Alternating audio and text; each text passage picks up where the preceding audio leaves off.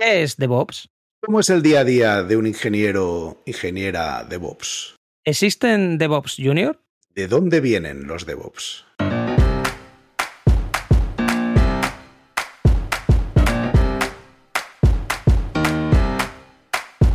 Bienvenidos a Unicode U00D1. El podcast para desarrolladores móviles y no tan móviles patrocinado por Realm MongoDB.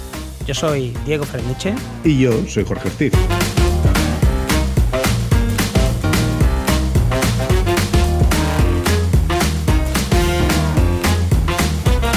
Unicode 00D1, episodio 8, DevOps.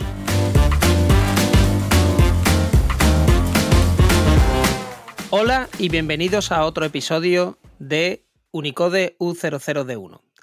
Hoy tenemos como invitada a Marta Arcones, ingeniera DevOps que actualmente trabaja en ZooPlus, un e-commerce que vende comida y accesorios para mascotas. Anteriormente ha trabajado como desarrolladora en backend y operadora de sistemas en empresas de consultoría. Hola Marta, hola Jorge.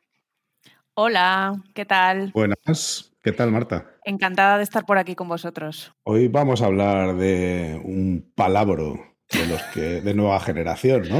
Eh, hemos decidido hablar de DevOps porque tú sabes un porrón de eso y queríamos que nos ilustraras. Así que yo creo que lo primero, lo primero, ¿qué es, qué es eso? pues eh, el término salió, eh, hace, hace tiempo busqué, busqué un, po un, poco el origen de esto y el término salió en una conferencia que no recuerdo muy bien cuándo era, en los 2000 y pocos, no era ni, ni siquiera 2010, creo que era 2008 o algo así, y salió un poco pues para hablar de, de aunar técnicas de desarrollo y técnicas de, administración de sistemas, típicamente operaciones y tal. Entonces, bueno, eso es verdad que eh, desde unas buenas intenciones y tal, o sea, al final era pues como una filosofía de cómo trabajar y al final ha, ha evolucionado mucho porque ahora mismo, pues eh, si veis ofertas de trabajo, pues hay ofertas de trabajo de ingenieros DevOps.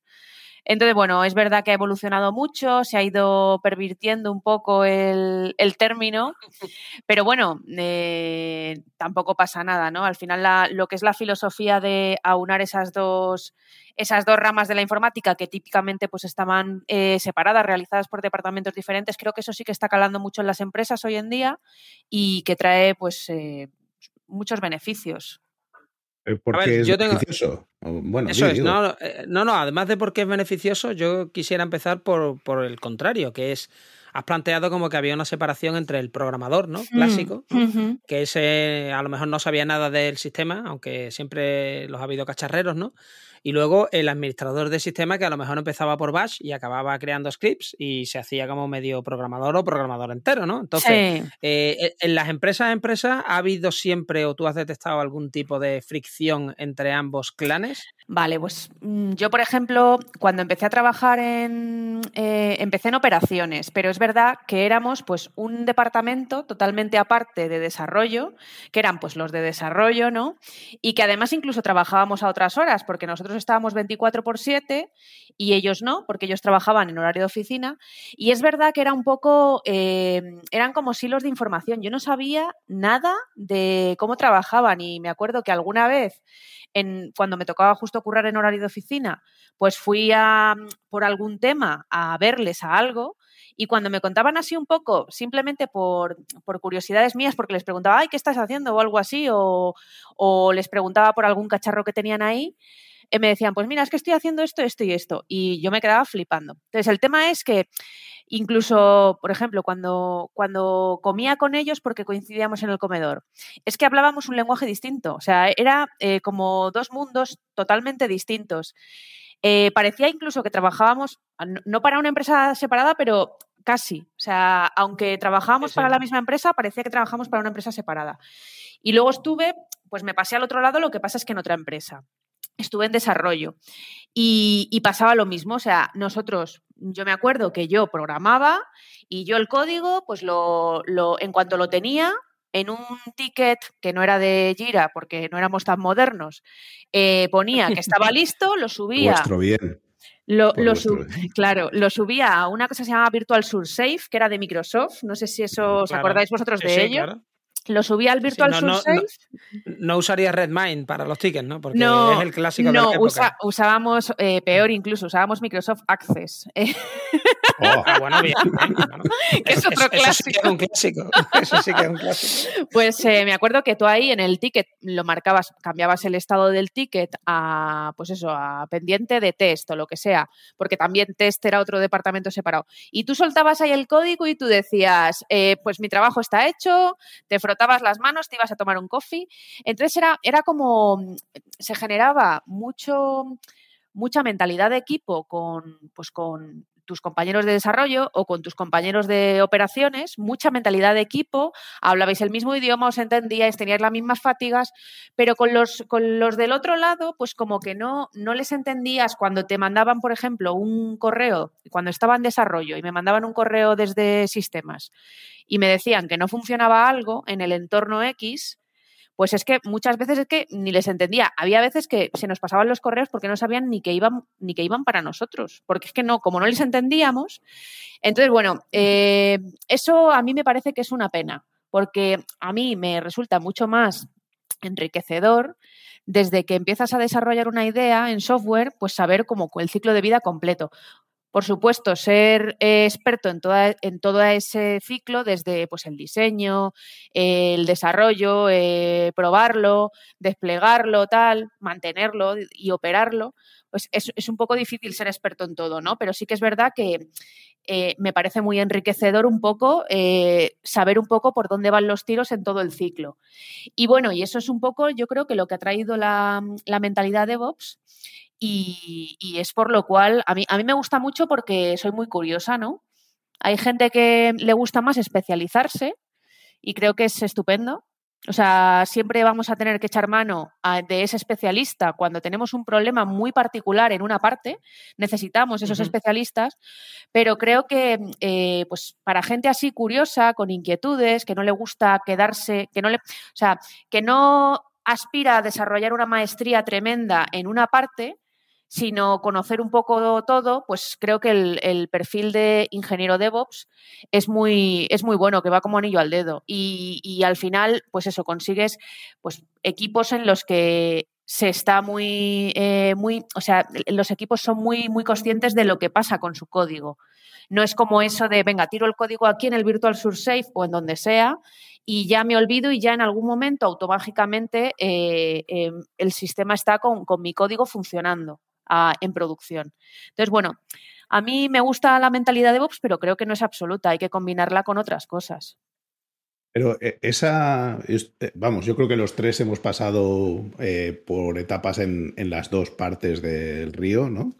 Y, y, coincido plenamente en lo que estabas diciendo, no solo en el distinto lenguaje, sino claramente en los distintos objetivos.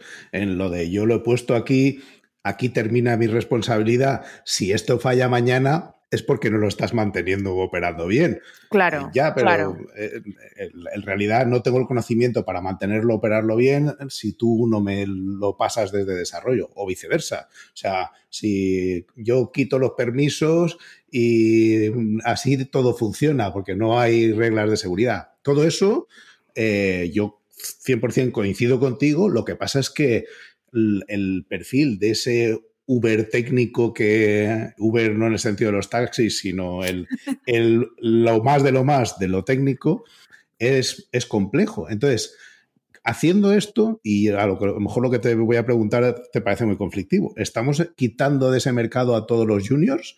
Porque para tener un poquito de visión de contexto, sí. mm. eh, a veces tienes que haber pasado pues al menos un ratito en cada uno de esas orillas, ¿no? Sí, es una, es una pregunta muy interesante, pero muy, muy interesante porque es verdad que yo estoy un poco al loro eh, pues en LinkedIn o en las comunidades de las ofertas de trabajo de DevOps y tal, y es verdad que es un perfil muy poco dado a poner una oferta a juniors. He visto gente que son junior DevOps, lo he visto, he visto tanto oferta como he conocido, conocí en un meetup a una persona de idealista que era junior DevOps hace unos años. Pero sí que es verdad que eh, eh, parece ser que la, las empresas buscan a un profesional que esté como más fogueado que esté pues a lo mejor pues eso que haya trabajado al menos en una de las dos partes, al menos en desarrollo o al menos en sistemas, hablando desde el punto de vista clásico de tener esos departamentos separados, para ya darle el contexto del otro lado y pues bueno, pues que sea un poco consciente de todo. Pero bueno, yo, yo no creo que tenga que ser tan así. Yo creo que una persona junior eh, puede ponerse a hacer DevOps. Eh, lo que pasa es que, claro, pero esto como en todos los ámbitos, necesita mucho apoyo eh, porque son un montón de cosas. Al final, las ofertas que hay hoy en día de, de de ingeniero DevOps, muchas veces tú te la lees y dices, pues esto es un ingeniero de sistemas, de los de toda la vida. Si es que eh, es como una especie de comodín para las empresas para pedirlo todo en un mismo puesto, ¿no? Y eh, claro, eso normalmente eh, una persona junior, una persona que entra al sector, normalmente pues sabe de algo, tiene formación de algo, pero no le puedes pedir todo. Entonces, yo creo que, que se podría contratar ingenieros DevOps junior sin ningún problema. Lo que pasa es que hay que hacer un esfuerzo de enseñarles pero es que esto que estoy diciendo es casi de perogrullo, porque esto hace falta para, cualquier eh, profesional del sector de la tecnología, un periodo de formación. Entonces, bueno, no sé cómo lo habrán implementado las empresas que lo han implementado. Creo que este chico que conocí una vez me dijo que era de idealista, me gustaría saber cómo lo han implementado allí. Eh, yo ahora mismo, si me pusiesen una persona junior eh, en plan de, este es tu nuevo compañero y es Junior DevOps y le tienes que enseñar, bueno, pues eh, estaríamos haciendo pues per programming y per configuration todo el día, por así decirlo, ¿no? Porque al final, pues es lo que se necesita para, para conocer un poco todo. Es verdad que los, los, ingenieros DevOps yo creo que muchas veces nos quedamos en la superficie de un poco todo porque no, por ejemplo, eh, los desarrolladores, que son desarrolladores como tal, desarrollador de backend en mi empresa, sin ir más lejos, pues tienen un conocimiento del código mucho más profundo del que tengo yo en este momento de mi carrera, pero muchísimo más profundo. Entonces, creo que rascamos la superficie, pero al final, pues tampoco es que seamos súper hombres o súper mujeres, ni mucho menos, simplemente pues que el ámbito que manejamos, pues será más amplio, pero por supuesto es menos, menos profundo, por así decirlo. Así que bueno, yo creo que es eh, lo de tener ingenieros DevOps junior, yo creo que es, si se quiere, se puede, seguro, pero es verdad que las empresas tienden más a esos perfiles, he visto muy pocos junior. Pero bueno, también estamos en un momento en el que eh, creo que hay pocos junior en general, pocos puestos de junior en general. No sé si vosotros tenéis la misma percepción desde que mm, empezó la pandemia.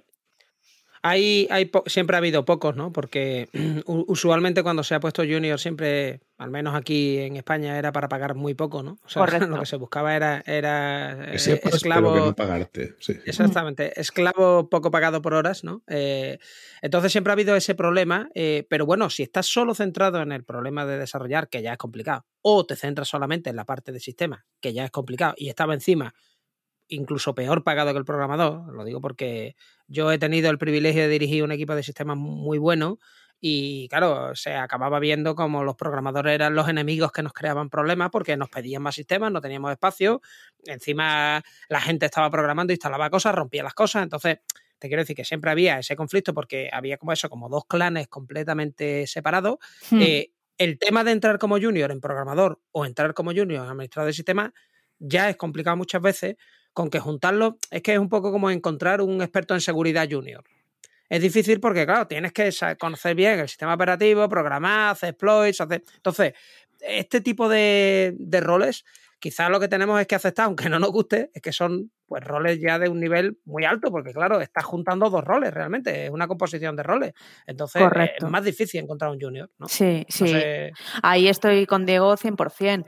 Yo creo que todos los perfiles que hay en, en tecnologías de la información son perfiles muchas veces también te lo juntan con que tienes que tener un inglés perfecto, entonces son perfiles de alta cualificación. O sea, y no me refiero por alta cualificación a gente que haya estudiado una carrera, pero suele ser gente que aunque no haya estudiado una carrera, aunque haya hecho cursos y tal, suele ser gente que tiene experiencia laboral en otros ámbitos, porque tratar con gente es una de las patas de, nuestro trabajo y es importante eh, tratar bien esa parte, o sea que en esa parte no, no, no coges. Eh, luego te tienes, tienes que muchas veces saber otro idioma mm, a una competencia profesional completa. Eh, y además tienes que eh, desarrollar, operar o las dos cosas sistemas que son complejos. Entonces, yo creo que cualquier persona que, que mete la patita en nuestro sector, sea porque ha, estudiado una carrera, o sea porque ha estudiado por su cuenta, o ha estudiado un FP, o ha hecho algún curso privado que le ha capacitado de esto y además le gusta y tiene esa, esa, esa ansiedad por, no ansiedad, sino esas ganas de, aprender y tal, y se está continuamente, continuamente está eh, aprendiendo cosas, pues son perfiles que deberían tratarse bien y efectivamente lo de junior, senior y todas esas mm, tonterías, voy a decir, son un poco eh, lo que ha hecho el sector para, definir los rangos salariales. A ver, lo de llamarlos tonterías no me gusta del todo, pero sí que es verdad que es un poco para definir los rangos salariales. Eh, yo creo que es, que es un poco así, ¿no? Eh, porque facilita mucho a las empresas decir, mira, si va a entrar esta persona junior, pues tenemos aprobado este presupuesto que va de X a Y y que le vamos a pagar, pues, eh, ¿Tenemos presupuesto para esto? Pues entonces podemos aspirar pues, a una persona junior porque cobra menos que una persona senior.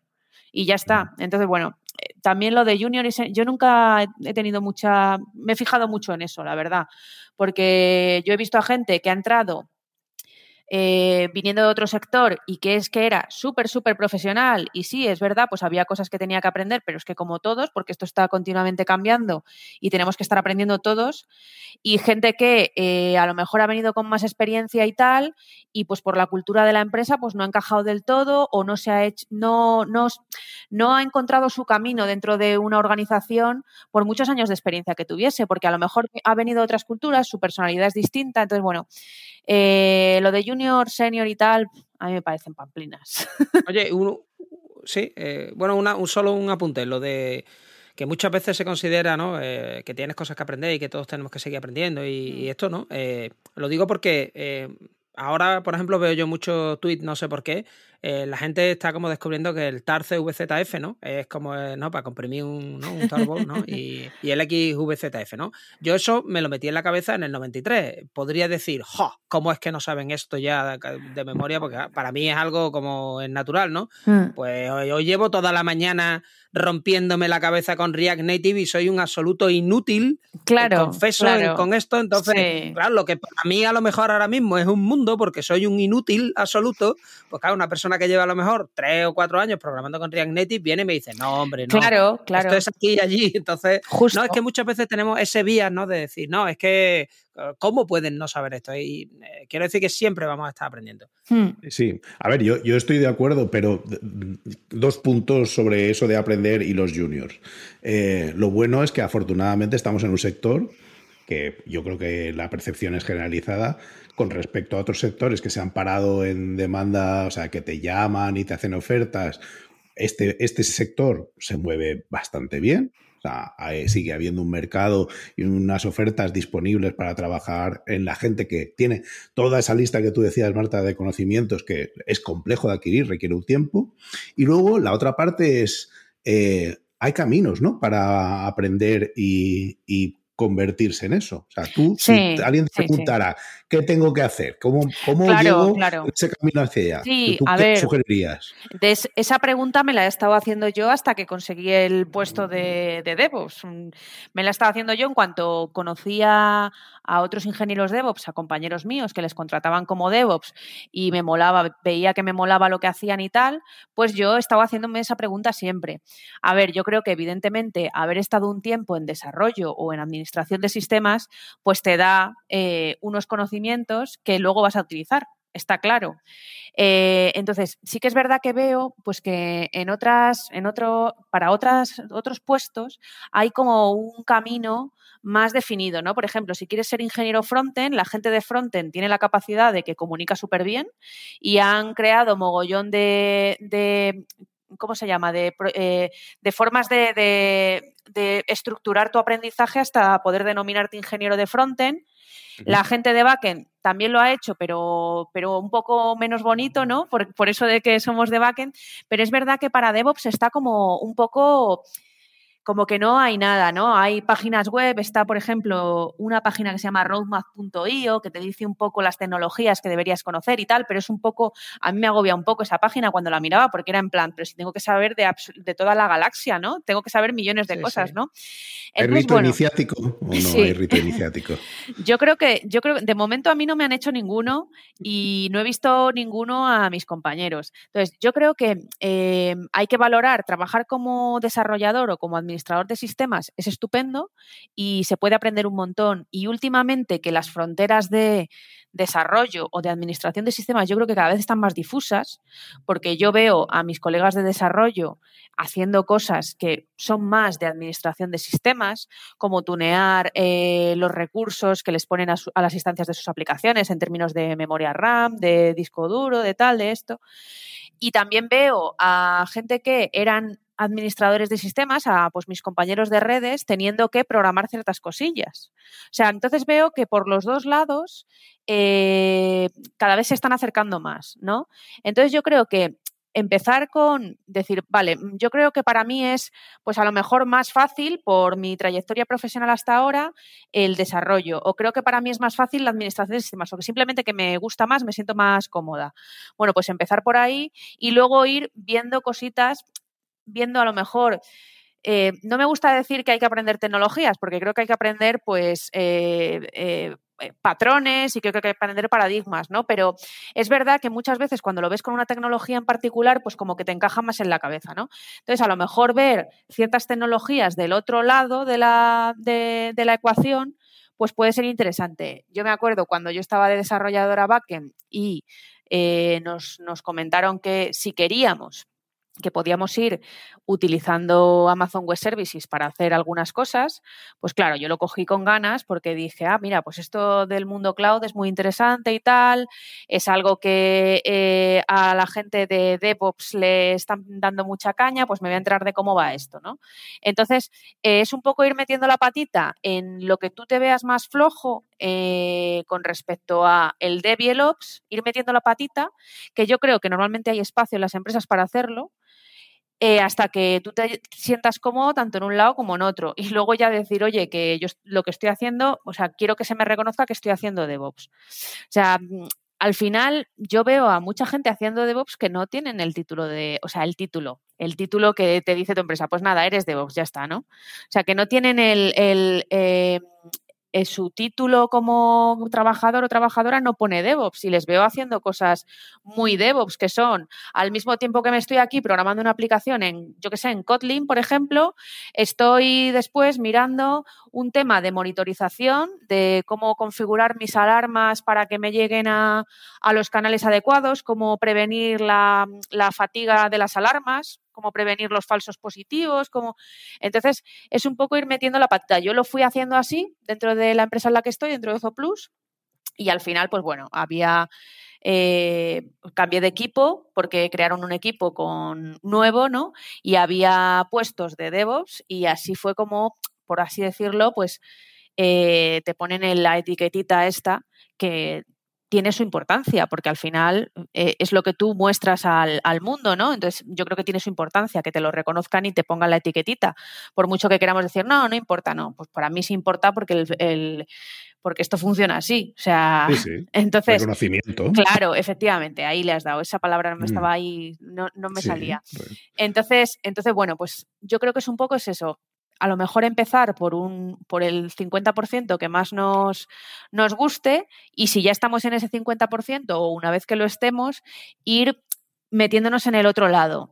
Como ya digo, la página web de roadmap.io creo que es, es bastante, tiene un roadmap para DevOps que es bastante amplio, entonces pues elegir algunas tecnologías de ahí, enterarse. Hay algunos libros que yo me leí en su día que que vienen muy bien. Yo que sé, por ejemplo, Keith Morris, que es uno de ThoughtWorks, ese ha escrito un par de libros sobre, sobre infraestructura eh, y, te va contando un poco cómo en operaciones, en administración de sistemas, han adoptado cosas muy de desarrollo.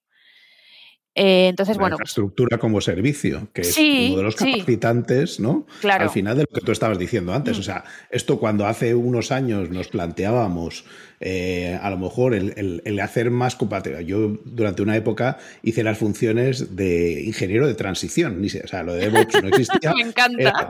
mientras que los, los proyectos pasaban a, ser proyectos eh, gestionados por operaciones o soporte o como quieras llamarlo, eh, alguien tenía que tomar las riendas de eso, participar con los desarrolladores y traer ese conocimiento en una forma que fuera digerible por, los, eh, por la gente de mantenimiento.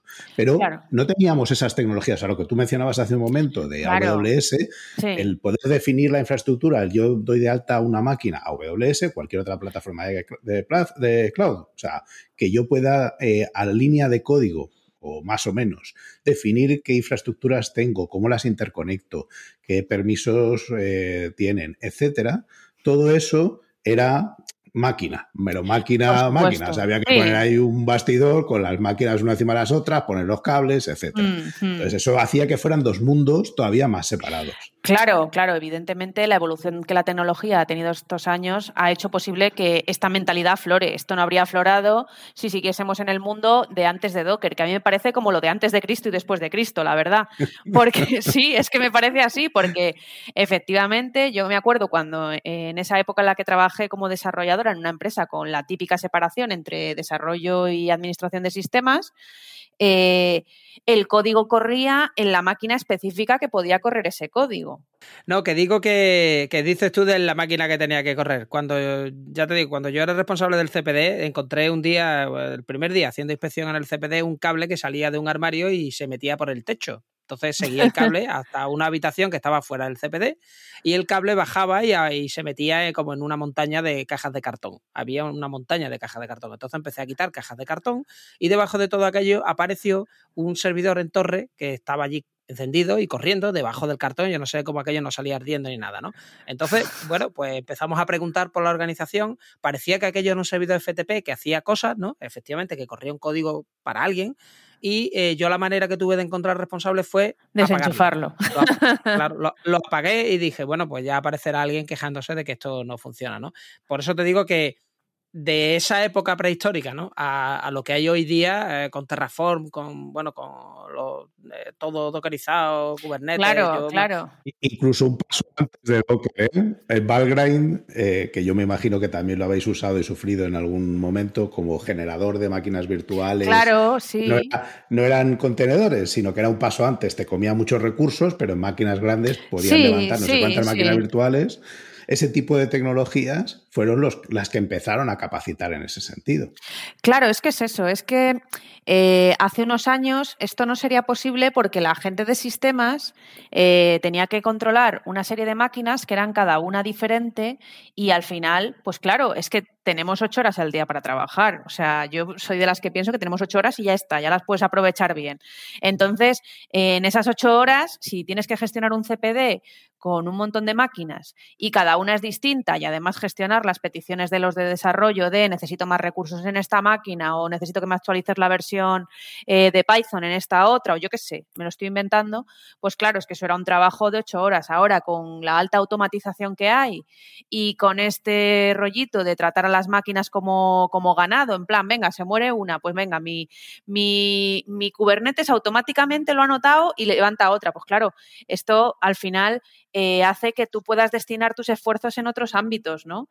Eh, efectivamente, antes, pues, mm, eran dos mundos separados, pues porque tenían que serlo, porque una persona no podía estar a toda esa complejidad del CPD de la que nos ha hablado Diego y también al mismo tiempo eh, picando código para productos mm, que daban mucho dinero y, y 100% del tiempo. O sea, era imposible. Entonces, eh, bueno, las cosas que hacíamos los viejos antes, que era efectivamente esto, eran ocho horas pues decidiendo el tipo de memoria que tenías que comprar, porque los servidores necesitan sin memoria SC con corrección de errores, que si el disco duro pues tiene que ser un disco duro, o sea, rollos de estos que no le interesan ya a nadie, pero que si trabajas física, o sea, con las máquinas, estás tocando máquinas, pues te comen un montón de tiempo porque tienes que decidir esas cosas. Hoy en día, ¿Cómo es un día en la vida de un ingeniero o ingeniera DevOps? O sea, ¿tú qué haces en tu día a día? Sí, Cuando sí, te pues levantas, tomas café y después... Sí, eh, pues nosotros trabajamos en Scrum como todo el mundo, ¿no? Y efectivamente eh, tenemos algunas tareas, o sea, voy a contarlo muy desordenado, pero bueno, como me va saliendo. Tenemos algunas tareas que son como de gobernanza, de establecer eh, patrones para que los desarrolladores de la empresa y el resto de equipos, no solo desarrolladores, todo el mundo, los siga. Pues el patrón, eh, un patrón para, yo qué sé, para desplegar eh, código en Amazon o cómo hay que hacer, cómo hay que taguear los recursos en Amazon, por decirlo de una manera un poco con algo más particular, ¿no? Eso por un lado. Por otro lado, también, para que esos patrones se cumplan, proveemos de eh, cosas, por ejemplo, Terraform, que es una tecnología que se usa para desplegar infraestructura en la nube, pues tú puedes crear como módulos que son como las librerías de código de toda la vida, ¿no? Entonces, como nosotros queremos que ciertos patrones se cumplan, por ejemplo, que tengas cifrada la base de datos si te creas una base de datos en Amazon, pues yo te voy a dar una librería que si le metes ciertas entradas, te genera la base de datos asegurándose de que los temas de gobernanza que previamente hemos ah, eh, acordado con pues, la gente de arquitectura y tal, pues se cumplen. Entonces, eh, definimos esos temas de arquitectura y además eh, proveemos de las herramientas para cumplirlos.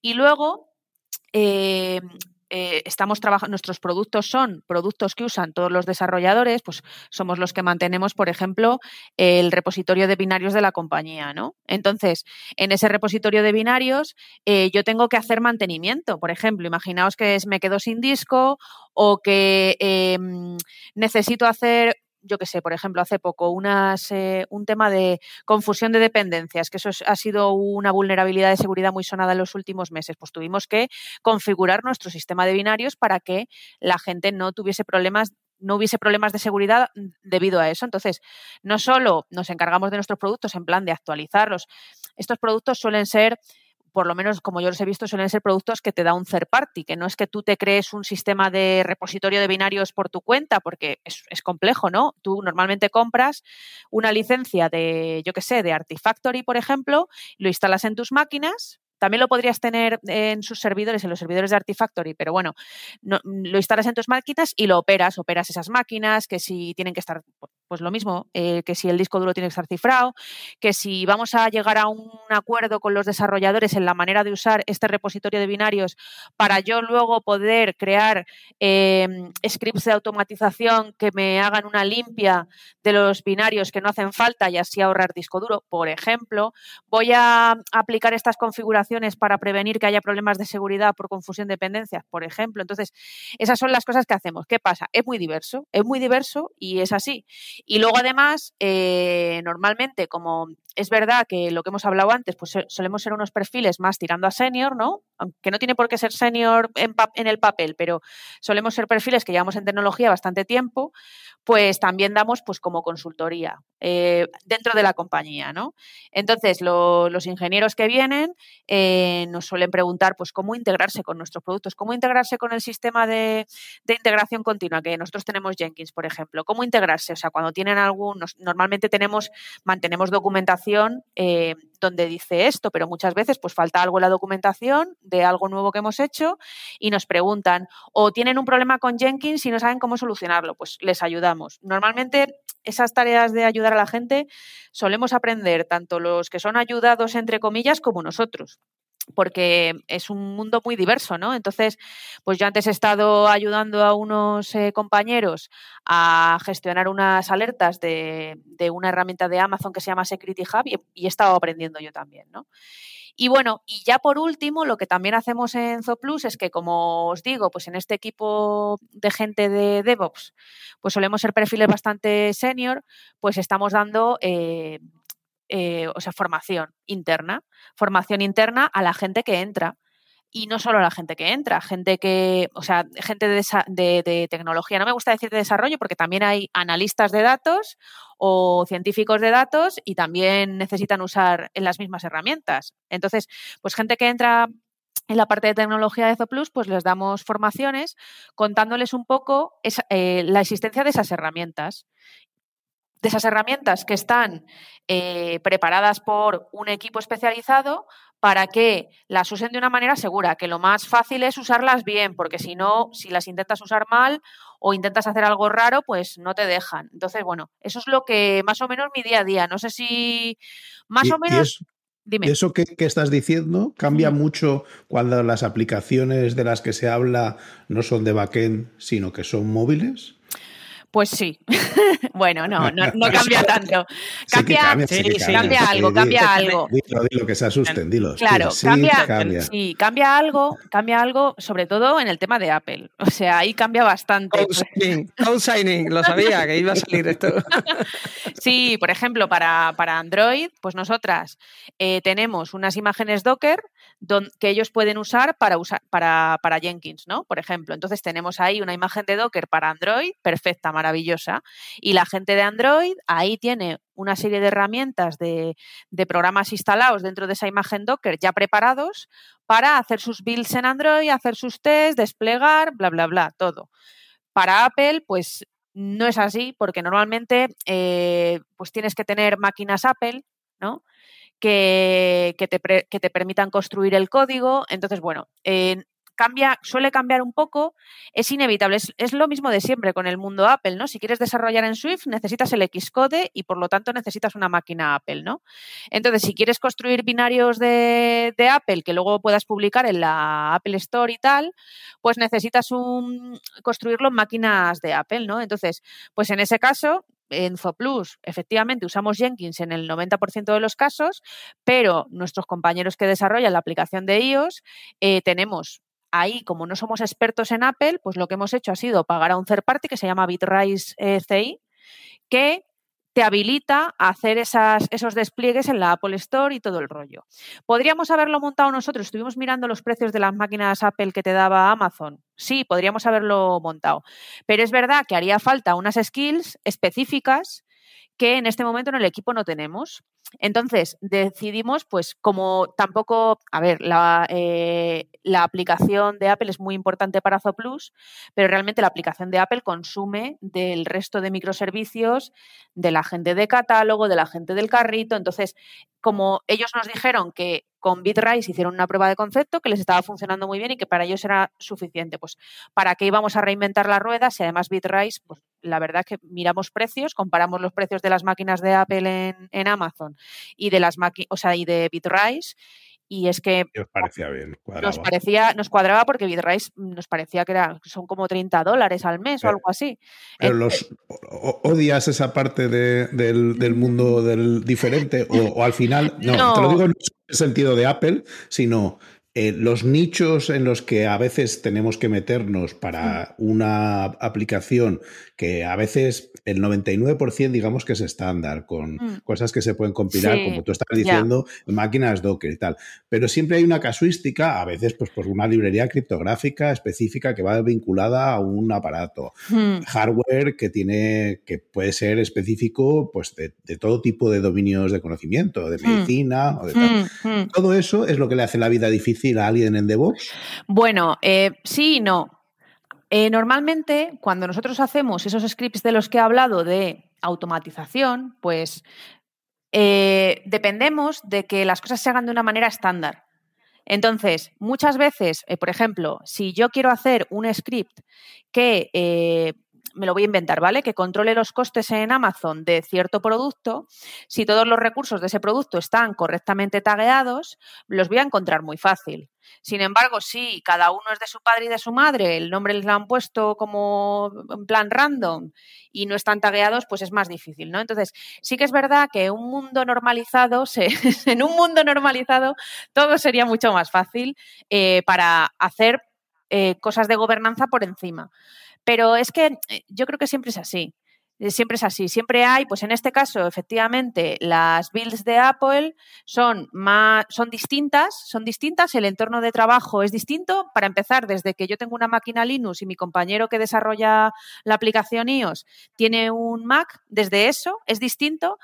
Eh, pero yo también creo que un poco es, la gracia que le da, ¿no? Que siempre va a haber algo distinto, no solo Apple, también has dicho tú, pues si tenemos que desarrollar software, por ejemplo, para un banco pues seguramente eh, el entorno en el que lo desarrollemos sea un pelín distinto de si lo desarrollamos para una empresa que no tiene esas normativas de seguridad tan rígidas y tan importantes.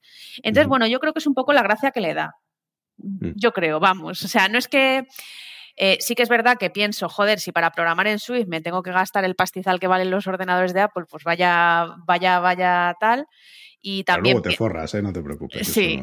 las aplicaciones, valen un montón. Ahí va Diego, venga. Eh, quiero puntualizar para el cansino de turno que está escuchando esto y vaya a venir diciendo, no, puedes programar en Swift con Linux como hago yo y nadie más. Eh, sí, todos sabemos que puedes correr Linux y compilarlo, o sea, puedes correr Swift y puedes compilarlo, pero Foundation no está ahí. Entonces, si vas a hacer aplicaciones para iOS, no lo puedes hacer desde Linux, necesitas una máquina Mac. Solo quería puntualizar esto por si hay algún cansino. Ah, sí, cansino es, el del... ¿Cómo se llaman las máquinas eh, Mac que no funcionan en hardware Mac, que nunca me sale? Eh, ¿Mac Cloud, dices tú? Eh, no, los Hackintosh. Los Hackintosh. Ah, los Hackintosh. Ahí va la pista, me va la pista. Vale. Sí, sí, sí. Oye, em, a ver, estábamos hablando de eso, hemos hablado de, muchas cosas. Eh, para mí una cosa que me, fascina y me gustaría que comentaras un poco es la cómo ha dado la vuelta esto un poco con el asunto de Terraform, ¿no? Hmm. Porque claro, si, si la gente no lo ha visto, a mí me fascina que tú puedas describir infraestructura, que para mí siempre ha sido un cacharro, en código que además se revisa en una pull request y cuando se hace un merge entonces se crea la infraestructura. Entonces, ¿cómo? ¿Pero esto qué es? O sea, aquí estoy usando herramientas de programador para crear máquinas, pero ¿cómo, cómo vas a crear máquinas con código? ¿Pero esto qué locura es? Sí, eh, eso eh, mucha gente de sistemas le, al principio le choca, luego, claro, luego lo adoran, ¿no? Pero al principio como que le choca. Al final, bueno, por contar un poco cómo funciona, al final, pues Tú en Amazon le das a un botón y tienes una máquina, ¿no? O sea, te crea una máquina virtual. Y también, en vez de darle a un botón, lo puedes hacer programáticamente. Me explico. Eh, puedes llamar eh, por línea de comandos y crear una máquina. O puedes, eh, Amazon te da una librería que lo llaman SDK y con ese SDK, tú en tu lenguaje de programación, imaginaos que usted estuviésemos usando el SDK de Python, que se llama Boto3 y es muy conocido, ¿no? Pues tú en Boto3, tú estás ahí con tu mierda de script de Python de tres líneas y si tienes ciertas claves en tu ordenador que te permiten acceder a la nube y tal, tú haces ahí voto 3, create instance crear instancia, ¿no? Y te crea una máquina. Entonces, sobre todo eso es sobre lo que se basa Terraform o herramientas como Terraform, que hay varias. Terraform es como la más popular, yo creo, ahora mismo, ¿no? Terraform lo que hace es hablar con el SDK, en este caso de Go, que es eh, eh, el lenguaje de programación que usa el core de Terraform, que eso nos importa bastante poco y yo me enteré además tarde. O sea, yo llevaba usando Terraform un tiempo y luego me enteré que usaba el SDK de Go. Entonces, Terraform lo que hace es hablar con, con Amazon y tú efectivamente usas herramientas de programador, pero lo que me gusta, me gustaría hacer énfasis es que no es programación pura y dura. O sea, no es eh, programación, es un paradigma declarativo. Es decir, tú dices ahí lo que quieres. O sea, yo eh, me acuerdo que contaba esto en plan, tú escribes tu lista de la compra. En plan, quiero un servidor con esto de RAM, con esto de, con esta, este, este volumen EBS eh, de disco duro, con este sistema operativo. Lo escribes en Terraform, en plan listita, con la sintaxis de Terraform y tal. Y Terraform pues cuando tú lo ejecutas, cuando ejecutas los comandos de, de Terraform típicos, como puede ser el apply, que es en plan, créamelo, venga, la lista de la compra que te he dado eh, consigue que eso se materialice en algo pues Terraform habla con ese, con esa interfaz, con el SDK que hemos hablado, con Amazon y le dice, oye, que me han pedido, esto es como el camarero, es que es igual, que me han mm. pedido una máquina con Ubuntu, con 16 em, gigas de RAM, con una, un volumen de disco duro, que es pues como si metiésemos el disco duro en nuestro ordenador, es, es que es lo mismo, con un volumen de disco duro de 30 gigas, que además esté cifrado con esta clave. Entonces, al final, es es programación porque lo tienes escrito en código, lo revisas con una pull request con tus compis Y, pero no es como si yo me hago un algoritmo en programación así que me implementa, pues imaginaos, una cosa, pues imaginaos que tenemos una tienda de ropa en internet y un algoritmo que calcula los descuentos en el carrito de la compra, que hace ese cálculo. No es lo mismo, no es el mismo paradigma, porque tú en este... Tiene condicionales, pero pocos, por, ponerlo en algo... menos tendría que tener. efectivamente. Es como eh, si si tú ves un código Terraform así, eh, programado con lo de Keep It Simple en, en, mente, eh, tú ves que, que, no hay muchos bucles, que no hay mucha, que es en plan, venga, pues lo que pone y ya está. O sea, es lo que pone aquí, punto. Aquí pone que hay un servidor tal. Bueno, pues ese servidor, cuando yo ejecute esto, pues va a aparecer en la nube automáticamente, ¿no? Entonces, sí, eh, es muy guay porque si usan herramientas de programador tiene muchas ventajas como que se, se queda escrito en algún sitio. Cosa que pues, nos ha, claro, nos ha contado Diego que él siguió un cable y se encontró un servidor. ¿Estaba apuntado ese servidor en algún sitio visible? Pues probablemente no, porque si no, eh, eh, no habría sido tan, tan chocante para él encontrarse un, servidor debajo de una pila de cartones, ¿no? Pues entonces, bueno, sí, es muy guay poder usar estas herramientas. Porque yo que sé, se te queda ahí escrito y también pues te da un control de versiones, sabes quién lo puso y dices, ah, mira, esto lo puso uno que se fue de la empresa, vale, sabemos que hay ahí un servidor y no sabemos por qué está, pero por lo menos sabemos que está ahí, ¿no? Y te da... Y cuando se puso. Y cuando se puso...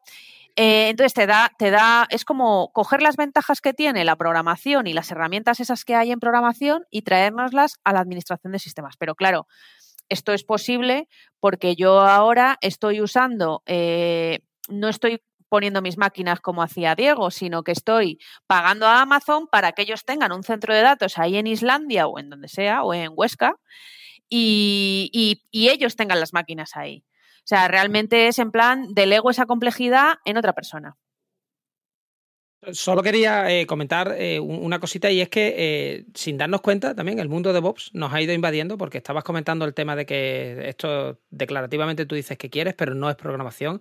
Es un poco las quejas que yo escuchaba al principio con Gradle, ¿no? En Android. Era como, pero tú aquí solo pones la configuración y yo ahí eso no es un lenguaje de programación de verdad, ¿no? porque, o sea, si os dais cuenta en las plataformas móviles, tanto usando, yo que sé, Fastlane o CocoaPods o usando en, en iOS, ¿no? O usando en en Android Gradle o usando otras herramientas, poco a poco la parte de configuración, básicamente lo que es la gestión de cambios ¿no? y la configuración, o sea, la gestión de la configuración, que es como se llaman estas cosas en ITIL, pues hay que hacerlo. De alguna manera tienes tú que saber pues que llevo tal librería o tal versión de otra librería o tal, ¿no? tal pieza de software está aquí metida y está por esto, ¿no? Entonces, esto nos ha ido, yo creo que nos ha ido invadiendo poquito a poco, poquito a poco, eh, hasta que al final, pues claro, hay gente que yo creo que se pelea tanto con, con el Bitrise o con lo que sea que al final acaba pasando al otro lado, ¿no? Por supuesto, así, así, así hemos empezado todos, peleándonos con Jenkins o con el sistema que fuese. Ya eh, queremos, ¿verdad? Sí, sí, sí, sí. Sí. Nadie nos lo hubiera dicho hace unos años, ¿eh? cuando lo veíamos la primera vez y decíamos, qué horror toda esta programación declarativa y ahora que qué, que tengo que declarar la infraestructura. Pero sí, yo pongo los cables. Sí, sí, sí, justo, justo. Es que es eso. Eh, antes era mucho, pues mira, era o, o ponías la máquina físicamente, ibas, la enchufabas y tal, o ya, a lo mejor eras un poco guay tenías unos shell scripts, que es que además yo los llamo así con CH, los shell scripts, ¿no? Tenías unos shell scripts con, ah, eh, haciendo alguna cosita de configuración de la máquina y, ya está. Y el problema era que había poca visibilidad de todo eso y no estaba como, como me daba la sensación de que estaba poco profesionalizado. Eh, entonces, pues hemos dicho, desde Administración de Sistemas hemos dicho, bueno, pues si ya hay un sistema que hace esto, que es eh, los sistemas de control de versiones, y hay pues una manera de, hacer todo esto más visible y de aplicar incluso técnicas más modernas, por así decirlo, como probar las cosas antes de desplegarlas y que empiecen ahí a quemar billetes, pues ¿por qué no vamos a beneficiarnos de ello? ¿no? Entonces, al final, pues han ido adquiriendo técnicas los dos lados. Los dos lados han ido adquiriendo técnicas del otro lado y, y mejor, ¿sabes? Porque la tecnología ahora mismo nos deja hacerlo, y, bueno, y yo creo que es muy enriquecedor como profesional. A mí me resulta muy enriquecedor decir, si ahora mismo quiero hacer una aplicación, más o menos sé todo lo que tengo que hacer. una aplicación pequeñita, o sea, una chorrada, yo que sé, una calculadora o algo así. Más o menos sé todo lo que tengo que hacer para que esa aplicación esté disponible, pues yo que sé, en en la Apple Store que estábamos hablando. Más o menos sé todo lo que tengo que hacer. Por supuesto, el front me va a quedar horrible, pero eh, más o menos me las puedo apañar para que eso llegue ahí y, no necesito, no tengo esa dependencia tan tocha. Eh, por un lado, la gente de sistemas de que otro me haga el código o la gente de desarrollo de que me lo pongan en producción. Esa caja negra ya no existe, ¿no? O, intentamos que no existan. A mí me parece eso muy potente, ese rollo. Pero claro, todo es porque hemos delegado parte de la complejidad a otros, como el tema que hablábamos de las máquinas, y porque la tecnología, pues cada vez hace que, cada vez estamos en un nivel de abstracción más alto, ¿no? Entonces cada vez es más fácil. O sea, yo cuando me enseñaron a programar en ensamblador, pensé, madre mía, o sea, me voy a volver loca. para una asignatura que nos enseñaron cuatro líneas ahí chorras para programar un microcontrolador. Entonces, madre mía, es que no me extraña que la gente tuviese que estar aquí ocho horas para escribir cuatro líneas, y es que esto es infernal. Claro, ahora eh, haces un comando ahí de voto y es que, y ya está, y te genera una máquina. Pues es que eso en otro, hace unos años, pues era impensable, claro. Muy bien, pues yo creo que por lo menos yo he aprendido un montón de, este tema, así que eh, creo que hay mucho más que contar porque hemos dejado cosas como la seguridad, que suele ser un campo de batalla. Bueno, ya ves. Pero eh, para ajustarnos a tiempos, yo creo que no queda más que agradecerte mucho que hayas venido y hayas hablado un ratito con nosotros. Bueno, ha sido, ha sido un placer y nada, la verdad que yo también en, en, este ratito y el otro día he aprendido unas cuantas cosas con vosotros y, me he sentido muy cómoda y animo a todo el mundo, cuando os manden aquí, por, por, cierto, lo de Unicode tuve que buscar qué era, ya vi que era la ñ, dije, ¿qué código es este? No, no, no, cuenten los secretos de... No, lo siento. Es un secreto a la vista. El Unicode, es Unicode, ¿no?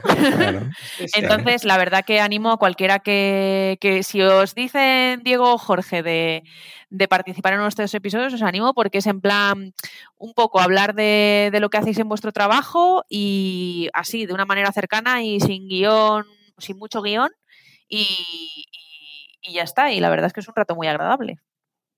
Pues muchas, pues muchas, gracias. muchas gracias por todo. Veo que el soborno ha surtido efecto y bueno, pues hablamos en otra ocasión si podemos hacer una segunda parte. Pues sí, yo estaría encantada. Hasta luego. Hasta luego. Gracias por escucharnos. Si te ha gustado y quieres que podamos crear nuevos episodios, te pedimos que nos ayudes a difundir este podcast.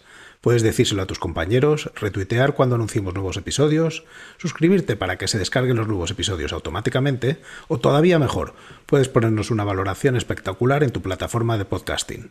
Si tienes sugerencias sobre cómo podemos hacerlo mejor o propuestas de invitados o contenidos, ponlo en un tuit incluyéndonos a Diego, arroba de Freniche, o a Jorge, JD Ortiz. Te recomendamos atender a los meetups de Realm. Tienes el enlace en la descripción. Y si tienes dudas sobre Realm o MongoDB, puedes participar en los foros.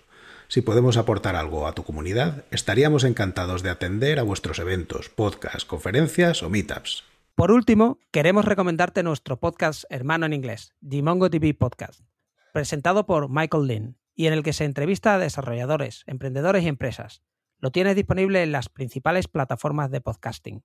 Esto es todo por este episodio de Unicode U00D1. Hasta la semana que viene.